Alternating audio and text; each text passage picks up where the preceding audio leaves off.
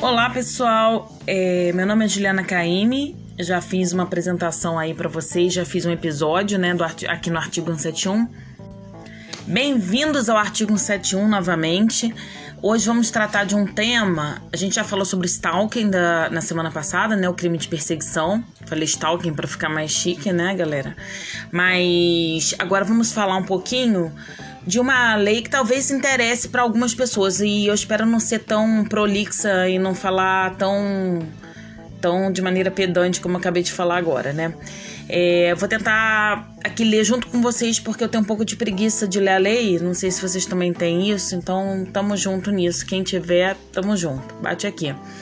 Então, é a Lei 14.125 de 10 de março de 2021, tá?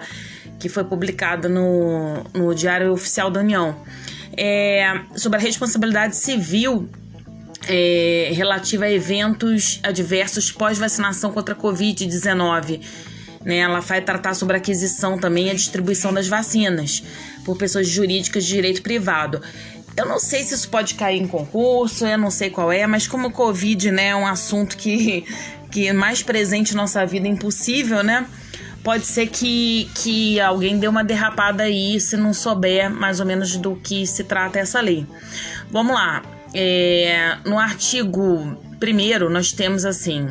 É, enquanto perdurar a emergência em saúde pública de importância nacional, SPIN, sei lá o que quer dizer isso, não sei, não me pergunte, declarada em decorrência da infecção humana pelo novo coronavírus, SARS-CoV-2, né, fica a União os estados do Distrito Federal e os municípios autorizados a adquirir vacinas e a assumir os riscos referentes à responsabilidade civil é, nos termos do instrumento de aquisição ou fornecimento de vacinas celebrado em relação a eventos adversos pós-vacinação, desde que a Agência Nacional de Vigilância Sanitária Anvisa tenha concedido o respectivo registro ou autorização temporária de uso emergencial. Então é o seguinte. É, eu entendi aqui que que o laboratório não vai se responsabilizar, né? Caso dê algum chabu aí, algum problema na vacina, é quem vai arcar com com qualquer indenização, qualquer problema, qualquer ação judicial será o esses entes, né, públicos. Então fiquem atentos aqui. Aí no parágrafo 1, a União, os Estados e o Distrito Federal é, poderão constituir garantias ou contratar seguro privado nacional ou internacional em uma ou mais apólices para a cobertura dos riscos, né? Do que trata o caput. Para quem não sabe quem é, o que, é caput, desse artigo é ele está se referindo ao, à cabeça do artigo, né? A, a, a, parte principal ali, o início do artigo, né? O, o, como é que eu vou dizer isso, gente? É o começo né? Esse que a gente acabou de ler.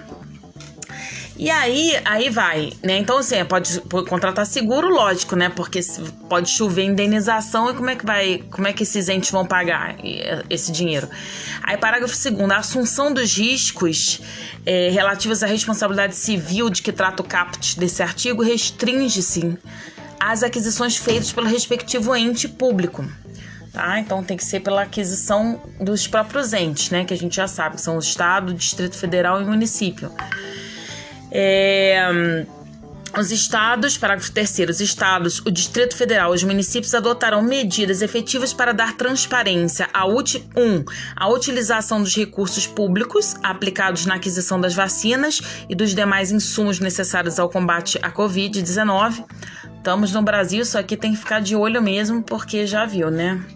se botando isso na lei já é difícil, né? Já tem acontecem algumas coisas, eh, né, não tão adequadas. E dois, ao processo de distribuição das vacinas e dos insumos. Então, é, eles vão ter que os entes, né, tem que tomar medidas efetivas para dar transparência a esse processo na, na distribuição das vacinas.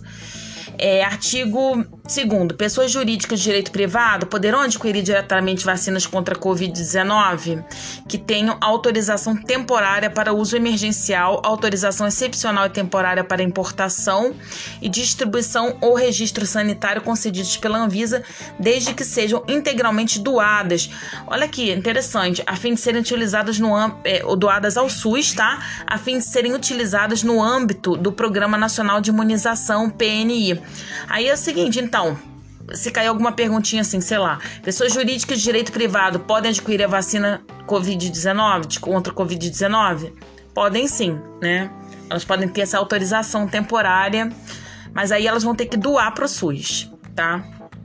Parágrafo 1. Após o término. Gente, prometo que está acabando. Após o término da, da imunização dos grupos prioritários previstos no Plano Nacional de Operacionalização da Vacinação contra a Covid as pessoas jurídicas de direito privado poderão, atendidos os requisitos legais e sanitários. Gente, eu tô falando tão rápido que parece aquele negócio em caso de dengue, sei lá, aquele, aquele anúncio rapidinho.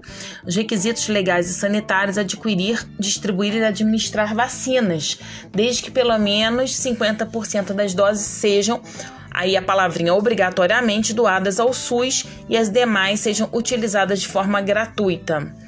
Então vai ter que imunizar a galera toda desses grupos prioritários, né? Acho que é idosos, né? Comorbidade e tal.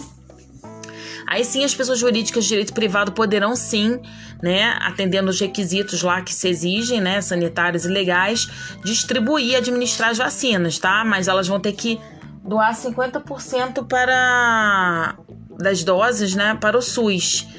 É, e tem que ser, acho que de gratuita também.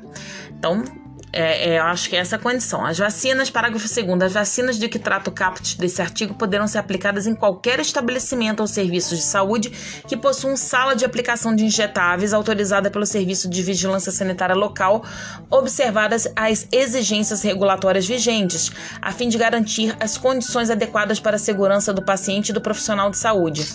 Aí tá falando em relação a a, a como é que vai ser aplicada a vacina, né? Num lugar adequado, né? É, já que não é nada demais, não. Não vejo perigo nenhum nesse parágrafo segundo. Parágrafo terceiro. As pessoas jurídicas de direito privado poderão fornecer ao Ministério da Saúde, na forma do regula de regulamento, de modo tempestivo e detalhado, todas as informações relativas à aquisição incluindo os contratos de compra e doação e aplicação das vacinas contra a Covid-19.